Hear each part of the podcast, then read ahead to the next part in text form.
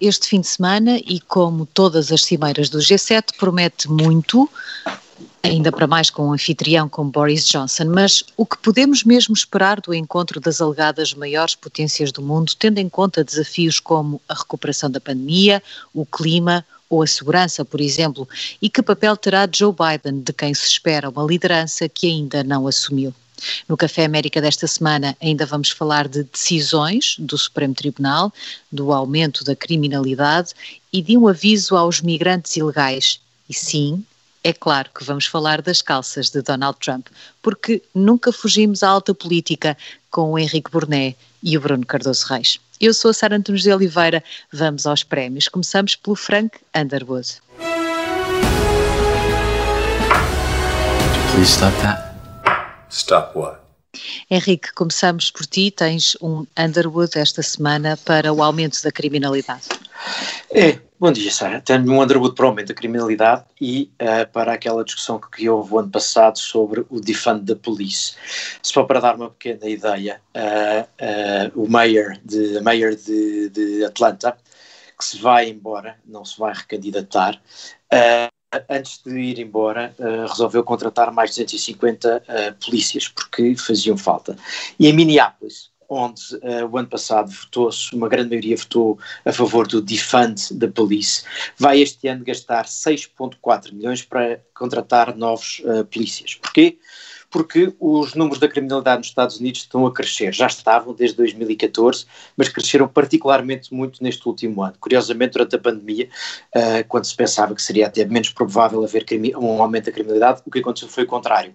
Uh, houve mais criminalidade, há quem dê explicações como uh, os jovens estarem desocupados nas escolas, parece uma percepção um bocadinho bizarra, outros que houve um aumento da venda das armas, outros faz mais sentido que a polícia estava mais ocupada com outras coisas. Seja como for, há um aumento de criminalidade e numa sondagem recente, esse aparece como o segundo tema mais importante, por exemplo, para os democratas no, uh, uh, em Nova York, onde vão haver eleições uh, municipais agora em junho. Mês primários agora em junho. Isto para dizer, há um ano atrás discutíamos o defund da polícia e andámos um ano a discutir e agora percebe-se que afinal uh, as pessoas estão preocupadas com a criminalidade e a contar com a polícia, e mesmo quem andou a pedir o defund agora quer mais fundos para contratar polícias. Uh, eu, é, isto, tinha falado disto já na altura, estes, uh, estes movimentos, estas políticas feitas à flor da pele e da excitação normalmente não dão bons resultados, como se nota. Nem para um lado nem para o outro, não é? Hum. Não, e até uma, um dado curioso é que, por exemplo, na, nas comunidades afro-americanas, as sondagens mostram que, eh, até mais do que noutras comunidades, há, há, uma enorme vontade de ter mais e, obviamente, melhor policiamento, não é? Portanto, é, é evidente que há um problema sério de excesso de violência e, em particular, com, com incidência na comunidade afro-americana. Mas, obviamente, a solução não é acabar com a polícia, não é? É ter melhor polícia, não é? Exatamente. Aliás, muitas vezes os bairros uh, onde essas pessoas vivem são aqueles onde há, precisamente, maiores conflitos. Só uma pequena nota para mostrar o disparate em que estas conversas vão. Uh, este é o o mês do Pride uh, e tradicionalmente os, os uh, polícias que desfilavam nos uh, Gay Prides, nas paradas Gay Pride, eram dos mais aplaudidos, enfim, provavelmente porque seria um ato de coragem entre a polícia assumir a sua homossexualidade e tal, ou pelo menos inicialmente terá sido. A verdade é que este ano algumas das organizações pediram para que os polícias não desfilassem porque a polícia, consideram eles, é essencialmente um, um supremacista branca, é anti-racista, etc. E, portanto, subitamente uma coisa onde eram bem-vindos os polícias precisamente por fazerem falta e por ser um bom sinal, uh, neste, neste ano estão a ser pedidos para que não venham. Isto é, de facto, este, estes movimentos são completamente absurdos. Porque depois é o descontrole total e já ninguém já ninguém sabe exatamente qual é o limite daquilo que está a dizer. Bruno, tu também tens um Underwood esta semana para esta ameaça que se mantém de sanções económicas contra a União Europeia? Sim, uh, pronto, por um lado a, manutenção da, das sanções que, que já, comerciais que já existem do, do Presidente Trump, ou seja, nomeadamente sobre o alumínio e o ferro, que foram aquelas sanções que causaram um grande escândalo, justificadamente porque foram uh, apresentadas por, uh, como, supostamente tendo um argumento de segurança nacional, o que em relação à China até se poderia eventualmente perceber em relação aos aliados europeus ou ao Canadá, evidentemente era manifestamente falso. Uh, e, portanto, é estranho que o presidente Biden e a sua, uh, no fundo, a sua ministra encarregue das relações comerciais, a sua representante para, para estas negociações comerciais, diga que é importante mantê-las como um elemento negocial, portanto, dando, dando a entender que aparentemente os europeus teriam de ceder noutras áreas para, para lhes ser retiradas uh, sanções que são manifestamente de facto um, abuso do, do sistema. E, e depois, uh, mais recentemente, ameaças de ainda novas sanções no contexto desta, desta discussão sobre os impostos em relação às tecnológicas. Não é?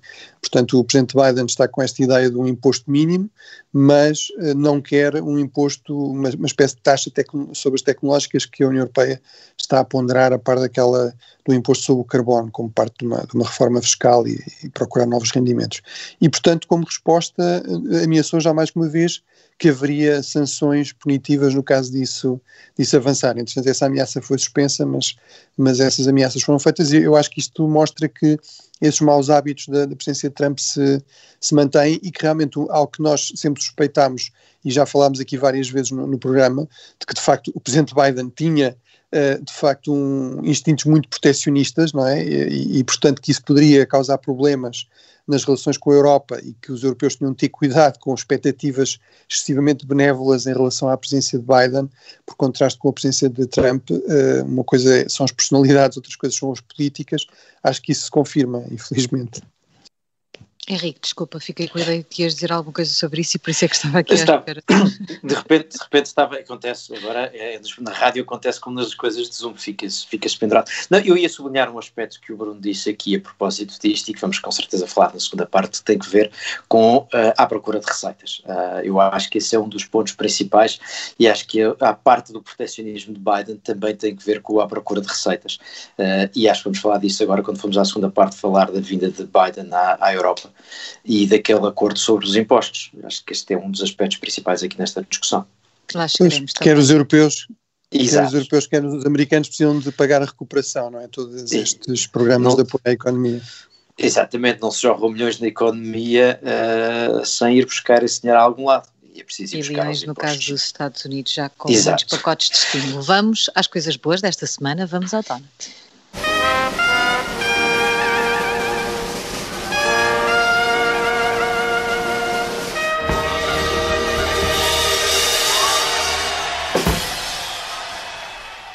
Henrique, tens aqui um donut para um senador a quem já chamaram o novo Mitch McConnell.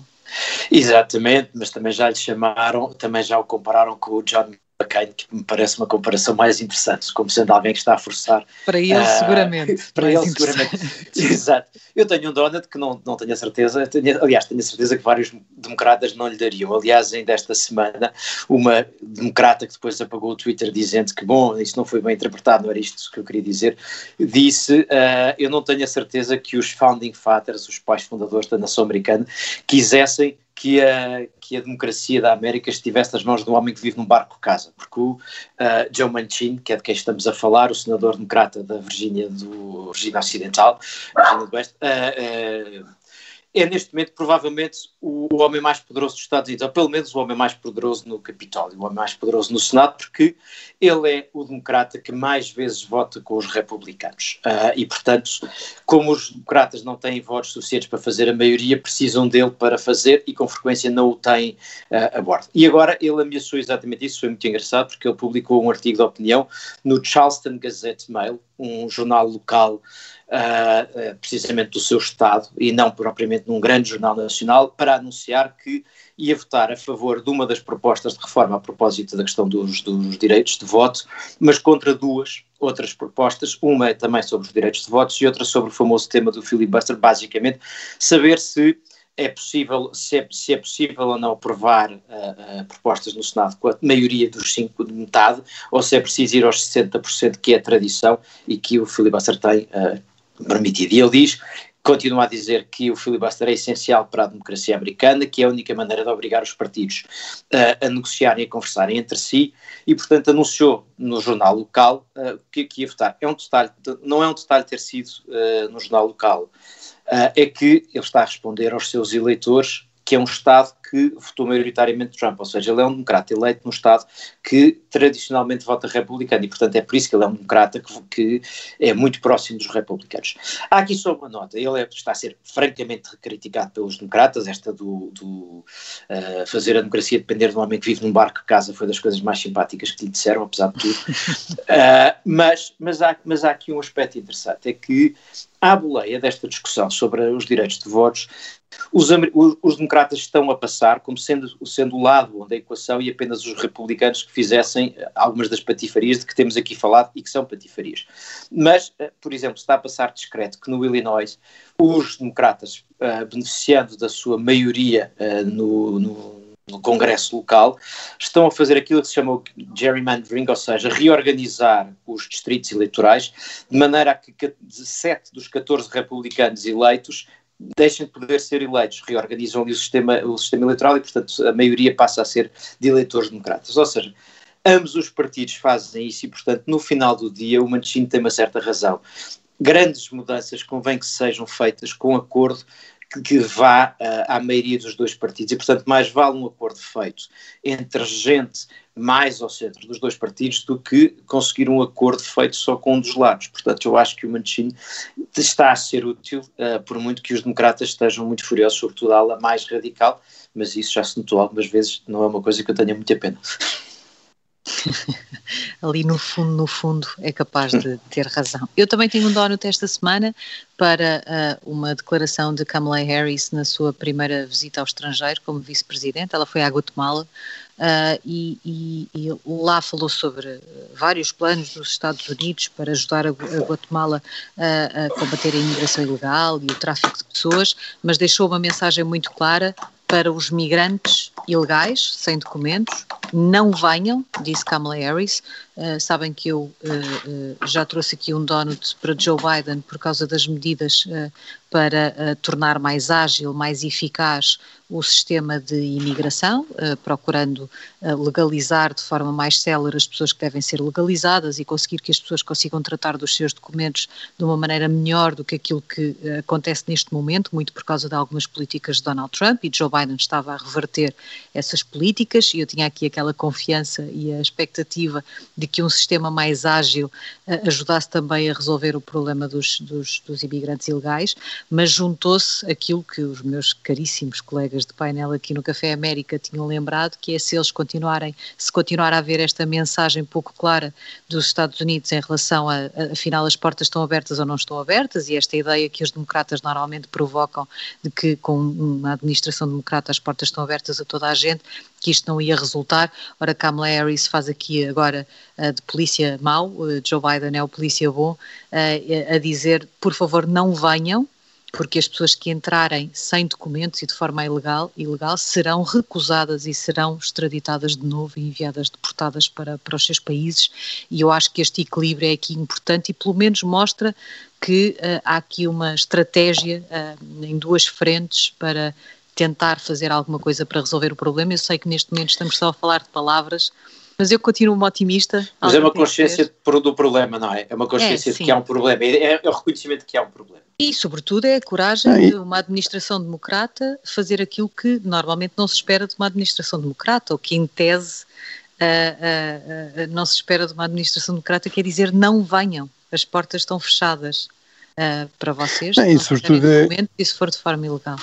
Não, e sobretudo eu acho que, por um lado, há um ângulo aí interno, é uma mensagem para, os, para a Guatemala, mas também é uma mensagem, eh, no fundo, para permitir aos democratas dizer não é verdade que nós tenhamos, estejamos aqui a, a mandar mensagens equívocas e que não seja claro que realmente as pessoas não podem entrar ilegalmente e, portanto, no fundo, contrariar aquele argumento que estas vagas surgem precisamente porque os democratas são, são permissivos e são, e são passivos e não são claros. A, portanto, acho que, e, e, apesar de tudo, eu acho que há aqui uma diferença que é, um, até inclusive com esta visita, que é no fundo a administração dizer Uh, uh, fiquem também porque nós vamos investir nos vossos países, não é? Nós vamos Exato. reforçar a cooperação Exato. e, portanto, vai haver mais razões para vocês ficarem e terem melhores condições para ficar. Era, era esse passo que faltava aqui. Vamos aos disparates da semana, vamos ao Sara Pelli.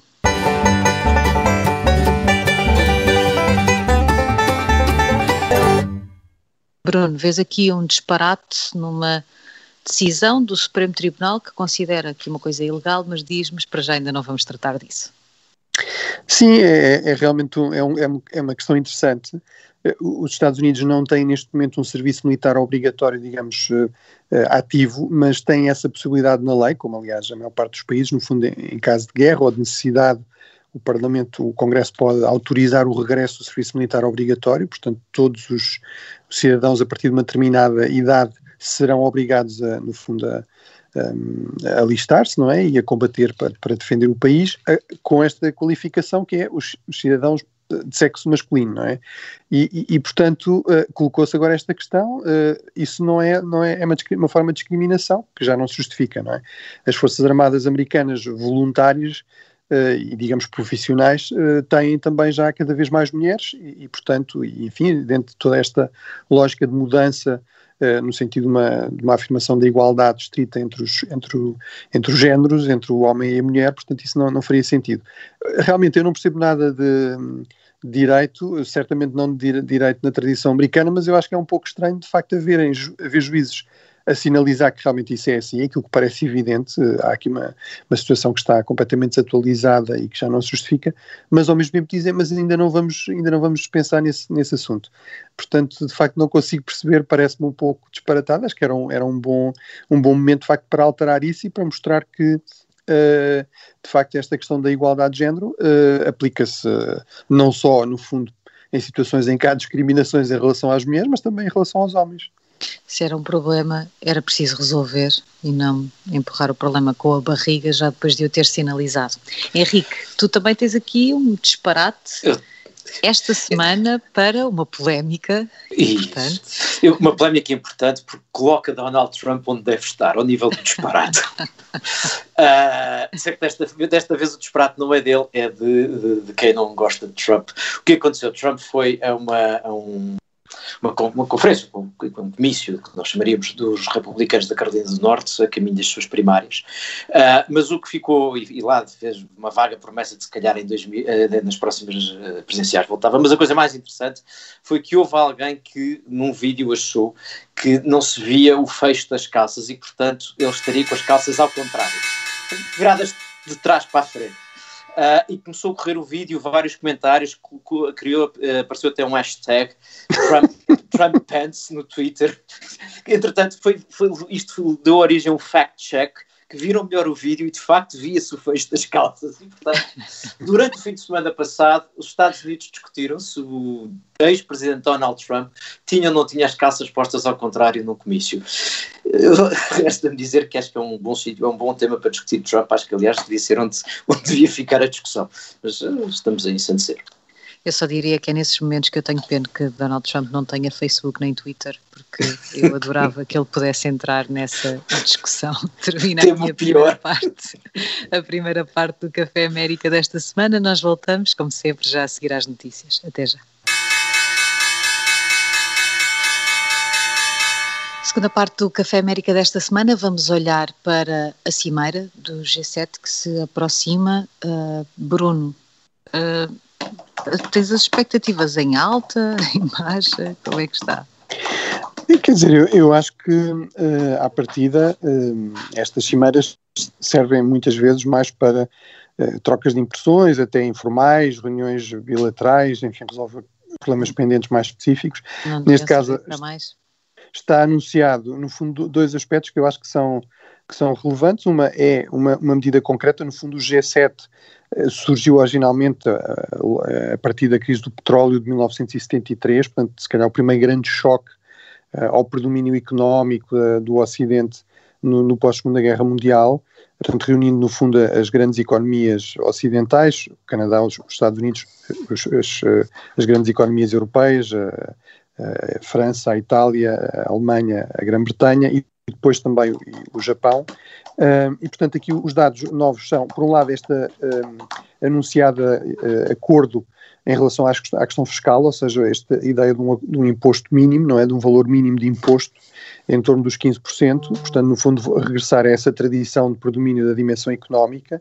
Realmente aqui os ministros das Finanças têm tradicionalmente sempre algum protagonismo, mas também um, um outro aspecto interessante é o convite de alguns uh, estados, digamos, da zona do Indo-Pacífico, grandes economias, mas também democracias, ou seja, Coreia do Sul, a Índia e a Austrália.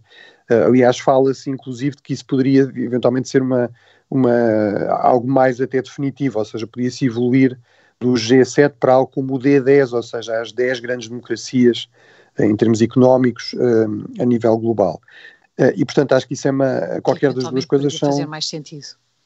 Sim, eu acho que qualquer das duas coisas, enfim, pode discutir sim ou não, mas uh, aqui um dos membros que participa sempre também, enfim, se calhar gostou um bocadinho ao Boris Johnson, mas uh, a União Europeia, através do Presidente da Comissão, do Presidente do Conselho, são sempre também convidados, mas ehm, não sendo os Estados, estão também sempre presentes, mas eu acho que aqui, de facto, este é um fórum útil de coordenação entre, entre as potências do Ocidente. Eu acho que isso é crucial para, uh, no fundo, o Oceano conseguir responder a todos estes desafios da, da globalização, seja da, da, da, evolução das tecnologias e o enorme peso das empresas tecnológicas, seja a questão da, ascensão da China, uh, e, portanto, e acho que o Joe Biden entendeu isso bem, ou seja, publicou uma, um editorial no Washington Post, precisamente uh, no fundo a explicar que esta reunião do G7, mas também a Cimeira da NATO que se vai seguir e depois a Cimeira Estados Unidos-União Europeia, do ponto de vista dele, portanto é a primeira viagem no fundo para o, para o exterior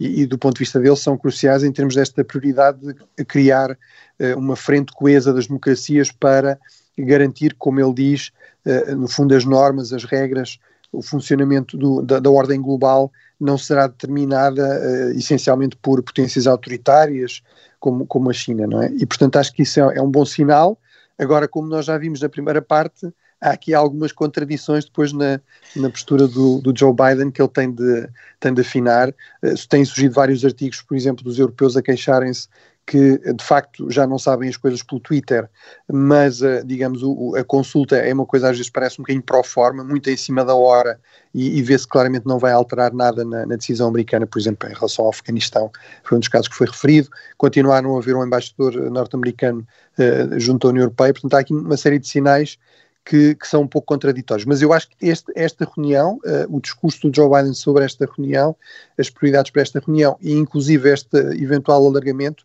parecem-me ir no, no, sentido certo daquilo que seria necessário realmente para o Ocidente, para termos um Ocidente coeso, que é a única forma, mesmo de uma grande potência como os Estados Unidos, uh, tirando o máximo partido de, de alianças fortes, é a única forma de facto de conseguir influenciar a agenda global e isso é ainda mais evidente para, para os europeus, não é? Para os países Esse, europeus. A mim parece-me, Bruno, mais uma vez, eu acho que tu usaste aqui uma expressão que acho que é essencial na, na compreensão desta discussão, que é a ideia do Ocidente.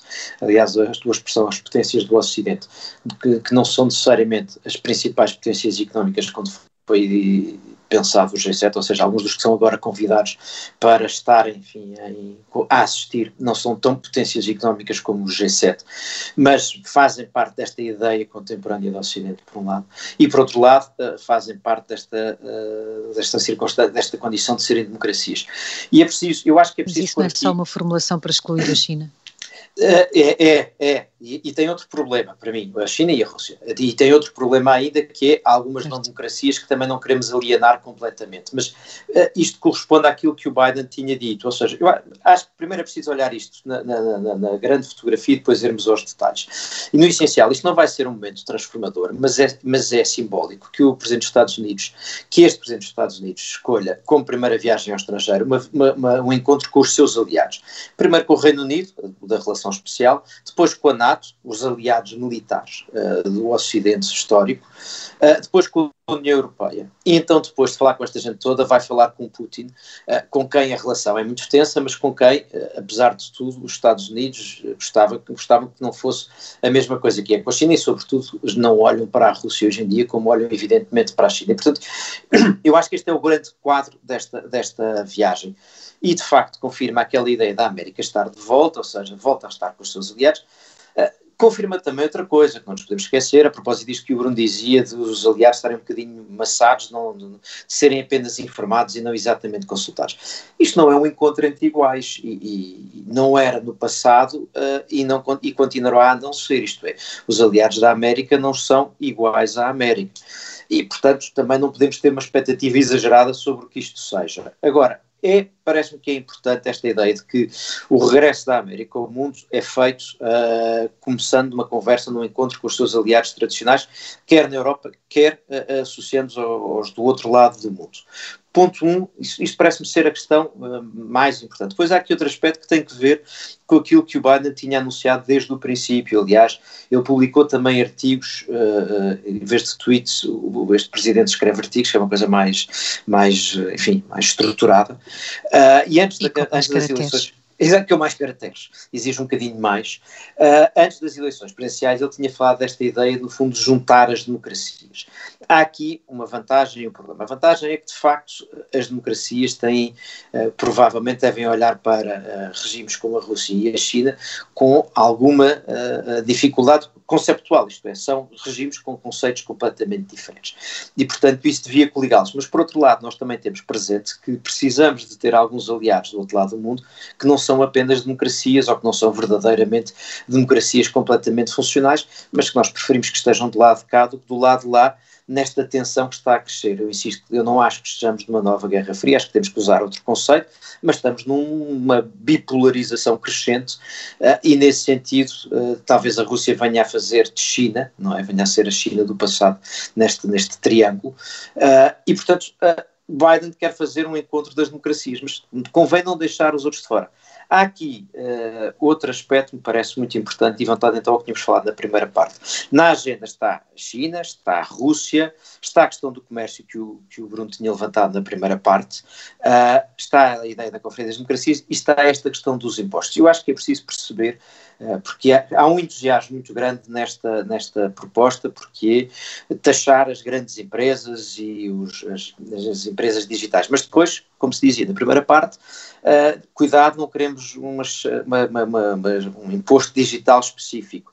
Porque eh, eu acho que é preciso perceber aqui duas coisas. O que move o, governo americano nesta questão e alguns dos, dos, governos dos principais países europeus não é uma enorme preocupação com o pagamento de impostos por grandes empresas, menos ainda a vontade de fazer as empresas americanas pagarem imposto, no caso do, do Presidente Biden, é financiar os orçamentos de Estado, que agora, eh, nesta fase da pandemia, gastaram imenso, jorraram milhões, bilhões, uh, trilhões sobre as economias. E este dinheiro tem que vir de algum lado. E, portanto, há aqui umas empresas que manifestamente pagam poucos, poucos impostos e são uh, o essencial. Há, aqui há semanas, uh, uh, Ministra das Finanças, por assim dizer, da Janet Yellen, antes desta reunião dizia que isto está, faz sentido no contexto em que os Estados Unidos querem aumentar a taxa de IRC de 21% para 28%. Ou seja, estes países querem poder cobrar mais impostos e, portanto, é preciso forçar que as empresas não, vai, não tenham sítios onde pagam menos para onde vão. É este o pressuposto desta discussão. O que não quer dizer que não seja bom que estas empresas paguem impostos, mas é preciso percebermos este pressuposto e, portanto, cá venho eu de novo, ter cuidado que isto não seja uma forma que acabe, um, por prejudicar países mais pequenos e lhes tirar competitividade fiscal. Eu não tenho nenhum problema com uh, a justiça no, no, pagamento de impostos, mas cuidado, porque isto está a ser desenhado por países que não estão propriamente a pensar que com isso uh, Portugal, a Irlanda, a Holanda vão poder cobrar mais impostos. Não é isso que está na cabeça deles. Pronto, tu foste a pessoa que por duas vezes trouxe um donut para impostos. Sim, sim. Não, mas eu, eu, estou muito de acordo com, com o Henrique neste aspecto, ou seja, há que ter cuidado porque obviamente os, os impostos, não, como tudo, não são de graça, ou seja, desde logo é, é, é possível sempre às empresas fazer refletir isso também no custo que depois é cobrado aos consumidores, não é? Portanto, uh, e além disso, é, realmente é, é verdade que para economias mais pequenas, para países digamos, com economias mais frágeis que precisam de captar investimento, é importante ter aí alguma flexibilidade. Eh, aquilo que eu acho que não pode acontecer realmente é, eh, no fundo, isso foi muito referido, até pela, também pela Janet Yellen, pelo Biden, no fundo, esta corrida para o abismo e, no fundo, haver aqui algumas das empresas mais ricas do, do mundo, uh, por causa do modelo de negócio que têm, uh, no fundo, estas empresas tecnológicas, da economia digital, etc., conseguirem escapar a pagar impostos em, em, em qualquer país, não é? quando são das empresas que de facto mais beneficiam da, das infraestruturas, da, da, de uma educação avançada, do investimento em, em, inovação, em ciência e tecnologia, portanto, e até lá está por uma questão de justiça fiscal, de, também de, de, competição de facto justa entre as diferentes empresas, não faz sentido que umas paguem e outras não, não paguem. Portanto, eu acho que isto é um, é um problema muito sério, acho que é importante que, que esteja a ser discutido também a este não nível. Não tem propriamente a ver apenas com justiça fiscal, não é? tem a ver também com uma necessidade de financiamento. Agora, Sim. eu não ponho isso em dúvida, claro, o momento não, não surge por acaso, mas eu apesar de tudo acho que no fundo essa necessidade existe e acho que havendo também necessidade de dinheiro, isso, isso também não, enfim, eh, nós também temos de ser eh, responsáveis, não é? Portanto, se defendemos que o Estado precisa de investir mais, eh, ele tem de buscar dinheiro a algum lado para isso ser sustentável e não originar déficits descontrolados, dívida descontrolada, etc. Portanto, agora, eu também queria pegar naquele ponto do, do Henrique da, da, do Clube das Democracias. Eu, eu também acho que um, isto faz sentido e acho que já houve sinais também nesse sentido, inclusive esta cimeira com a Rússia vai nesse sentido, de que, uh, no fundo, isto faz parte de uma certa uh, grande estratégia de círculos concêntricos, não é? Portanto, uh, eu acho que é muito importante haver um núcleo, um núcleo duro bastante coeso, mais coeso do que se calhar tem sido o caso nos últimos anos, que certamente foi o caso durante a presidência de Trump, e era possível com a presidência de Trump, ter um núcleo coeso de grandes democracias, ocidentais aqui no sentido mais de modelo eh, de modelo de sociedade, modelo também político, do que propriamente geográfico, porque obviamente o, Japão e a Coreia não são propriamente ocidentais nesse sentido, eh, mas lá está, o, o Japão faz parte do clube, deste clube desde, desde o início, uh, e portanto eu acho que uh, esse núcleo duro é muito importante. Uh, agora, obviamente, eu acho que seria um erro, como diz o Henrique, pensar numa, numa política externa exclusivamente, para, digamos, para democracias, vamos dizer assim, e de sistemática hostilização de outro tipo de, de, de, regimes ou de outros tipos de países. Portanto, eu acho que tem de haver aí bastante pragmatismo e eu acho que realmente o Joe Biden, na política interna como também na política externa, tem muito essa característica do pragmatismo. Aliás, ainda há poucos dias saiu um, um artigo uh, sobre a questão da política externa do Biden, e no fundo a brincar com esta ideia de que alguém tinha encontrado agora a doutrina Biden, portanto uma espécie de grande visão uh, da, do presidente Biden, uh, porque uh, aquilo que o caracteriza sobretudo é, é de facto a questão do, do pragmatismo. eu acho que apesar de tudo, a haver uma doutrina Biden é um pouco esta, é a ideia de que tem de haver aqui um núcleo duro forte de potências que têm uma grande convergência, não só de interesses, mas também de valores, de instituições, e depois isso permite uh, outros círculos, não é, de relações menos intensas, menos próximas, mas que em termos pragmáticos podem ser úteis para resolver certos problemas. Aí por exemplo, o círculo pode incluir a China quando estamos a falar do, de gerir o, a questão do aquecimento global, não é? Uh, isso foi muito explícito da parte do Biden e da parte do seu enviado para este tema, que é o, que é o John Kerry, que aliás fez questão também de ir uh, não só, visitar não só a Europa, mas também, mas também a China. Portanto, eu acho que esta ideia de círculos concêntricos é aquela que faz mais sentido. Agora, eu acho que é muito importante que realmente uh, este núcleo duro seja o mais coeso possível, seja possível fazer aqui convergências fortes, e, e, eu acho que, de facto, isso exige, apesar de tudo, da parte dos Estados Unidos, um esforço adicional. Eu percebo também o ponto Henrique, uh, que eu também insisto muito, quer dizer, é evidente que isto não é uma relação uh, entre iguais, não é? Os Estados Unidos têm aqui um peso muito maior, uma capacidade de ação muito maior, seja a nível económico, seja a nível militar, uh, mas apesar de tudo também não pode ser uh, as consultas, digamos, este esforço diplomático não, não pode ser simplesmente uma, uma formalidade, uh, uma coisa que se pensa depois das decisões todas estarem tomadas. Se, se essa se consolidar essa, essa ideia, eu acho que vai haver a tentação, por exemplo, da parte da Europa de, pelo menos certa, certas potências europeias, criar aqui problemas para mostrarem que têm de ser tidos em conta. E aí um, um, país, digamos, sempre muito hábil a fazer isso, não sei se sempre com bons resultados, mas que faz até muita questão de fazer isso publicamente, é, por exemplo, a França, do, isso, com o Presidente Macron vai certamente ser o caso, não é? Eu, eu acho, Sara, desculpa, uh... Força, e, aqui, força. E, e, aqui, e aqui uh, é este tema que o, que o Bruno levantou, que é precisamente esta relação, uh, não ser entre, entre iguais, mas de facto não podemos voltar aos anos 90, e já acrescento aqui um ponto a propósito, não podemos voltar aos anos 90 e portanto uh, uh, não podemos promover, ou os Estados Unidos não podem agir de forma a promover aquela ideia da autonomia estratégica enquanto uma espécie de, uh, em vez de bipolarização, uma tripolarização mundial, não é? Em que uh, a Europa é uma espécie de potência entre os Estados Unidos e a China, quase que uh, equidistante ou, ou, ou em função dos seus interesses. E, portanto, aqui a mim parece-me que este este é um aspecto muito importante, que é, não somos iguais, mas convém que os Estados Unidos uh, tratem a Europa de uma maneira diferente, até porque querem que a Europa assuma responsabilidades diferentes. Ou seja, é curioso, saiu, saiu um, um, estudo de um think tank que é muito próximo, é considerado muito próximo uh, dos círculos de, de, que pensam os temas das, da política externa uh, da presidência Biden, em que diz que os Estados Unidos têm de uma vez por todas repensar a sua opinião sobre a questão da defesa europeia.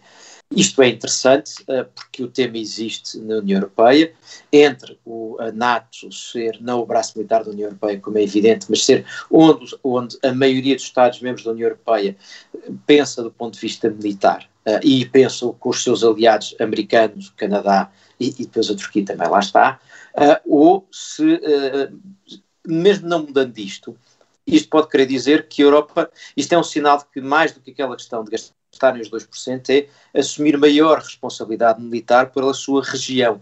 Ou seja, aquela ideia de que os Estados Unidos se desinteressam um bocadinho desta zona, mas que nós europeus, porque o mundo não vai ficar um lugar pacífico e, e sem problemas, nós europeus temos que assumir alguma responsabilidade e isso implica de vez em quando alguma disponibilidade militar. E, portanto, eu acho que este aspecto deste, deste estudo que saiu agora uh, e desta opinião deste think tank, neste contexto, é, é, importante, nesta ideia de não são, não são iguais, mas se querem que assumamos mais responsabilidades, temos que ser tratados de outra maneira e se não querem uh, esse afastamento, se não querem que esse afastamento promova a tal autonomia estratégica.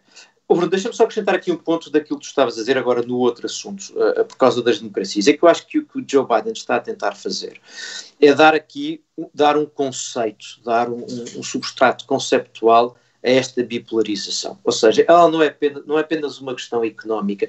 A China está a crescer e a América está a perder, perder influência. Será que estamos a caminho do século da China, etc. Eu acho que o que Joe Biden faz ao falar desta aliança das democracias, é dar aqui um substrato conceptual, porque, voltando à discussão há pouco, não, olhe, não achando eu que devemos pensar isto em termos de Guerra Fria, a verdade é que a base conceptual da Guerra Fria era o confronto entre duas visões do mundo, não é? Entre duas grandes ideologias. E aqui o que Joe Biden está a tentar fazer é dizer: cuidado, porque não é só a economia que conta na relação com a China, é uh, o papel que essa visão do mundo pode ter e que pode influenciar os vossos países. Uh, e nós ouvimos já, já não é só em África que ouvimos alguns países a dizer que a China ajuda e não pede nada em troca.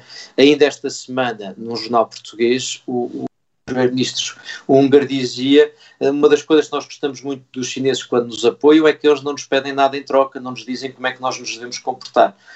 O, o que é natural, Sim. tendo em conta os intervenientes, não é?